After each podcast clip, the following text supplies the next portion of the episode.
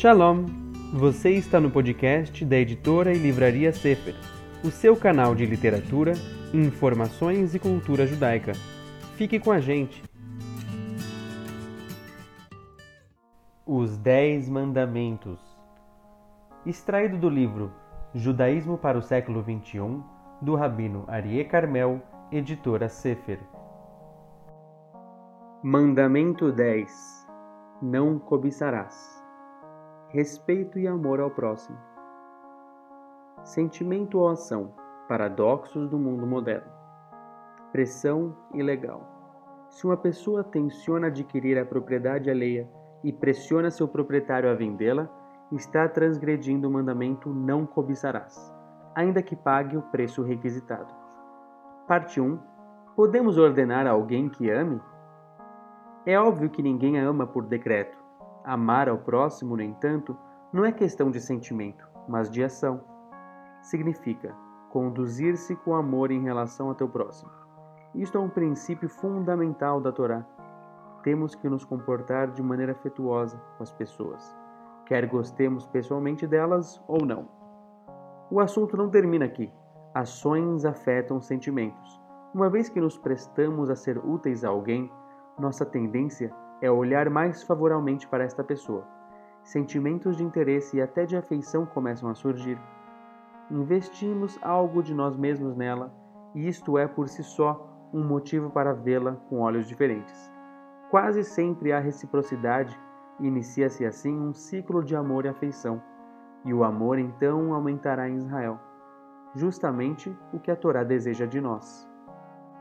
Parte 2 por que Hillel apresentou o aspecto negativo? Por que Hillel não disse aquele prosélito que amar ao próximo é toda a Torá? Por que usou uma citação negativa? Não faça aos outros o que não deseja que façam a ti.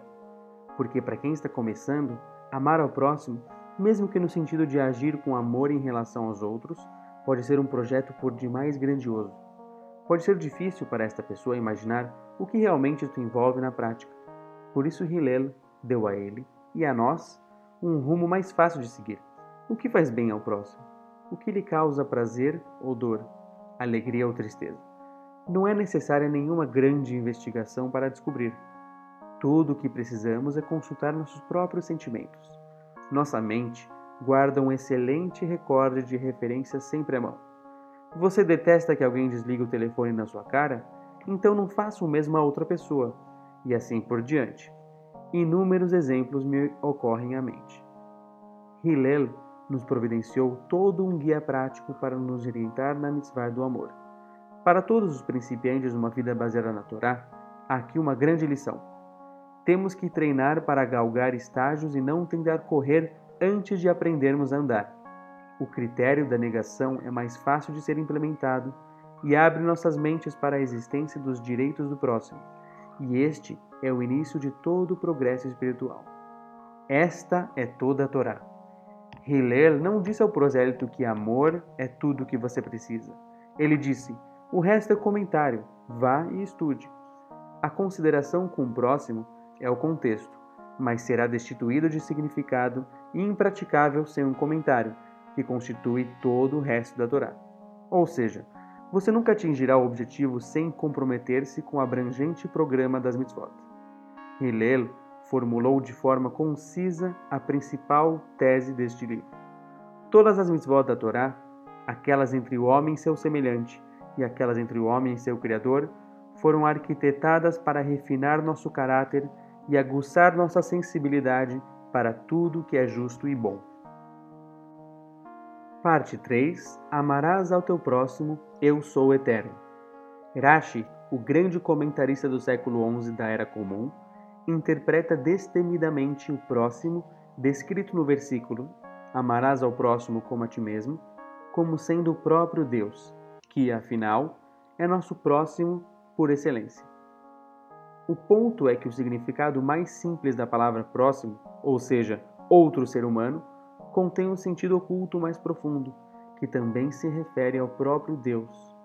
Em primeiro lugar, isto indica que devemos remover de nossas mentes a preocupação com nós mesmos. Temos que abrir nosso coração para as necessidades dos nossos semelhantes.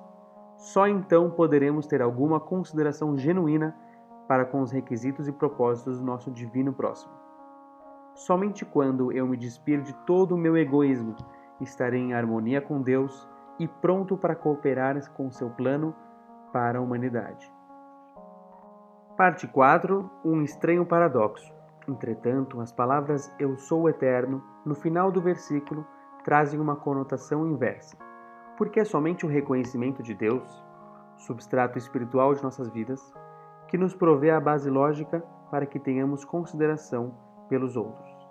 O século XX nos apresentou um estranho paradoxo. Por um lado, jamais foi dada tanta atenção a doentes, jovens, deficientes, desprivilegiados e ao meio ambiente. E a força motriz por trás de todos estes movimentos originou-se no mundo secular. Por outro lado, é horrendo o número de pessoas assassinadas, desfiguradas, torturadas e levadas à penúria pelas guerras, perseguições e revoluções também originadas do mundo secular. Ficou claro que a vida tornou-se desprovida de valor em nossa laica civilização. Os avanços da medicina aumentaram grandemente a expectativa de vida de homens e mulheres em diversos países, mas a existência de armas nucleares reduz drasticamente esta mesma expectativa, de um modo sem precedente algum na história. Assim, se as palavras Eu sou o Eterno não fizessem parte do versículo, estaria removido dele o único valor que trata a humanidade como uma entidade espiritual. Se fizermos da consideração pelas outras pessoas algo sentimental, mas desprovido de qualquer base lógica, isto pode ser facilmente deturpado por demagogos e lunáticos. Extraído do livro Judaísmo para o século XXI, do Rabino Arie Carmel, editora Sefer. Você ouviu mais um podcast da editora e livraria Sefer, o seu canal de literatura, informações e cultura judaica.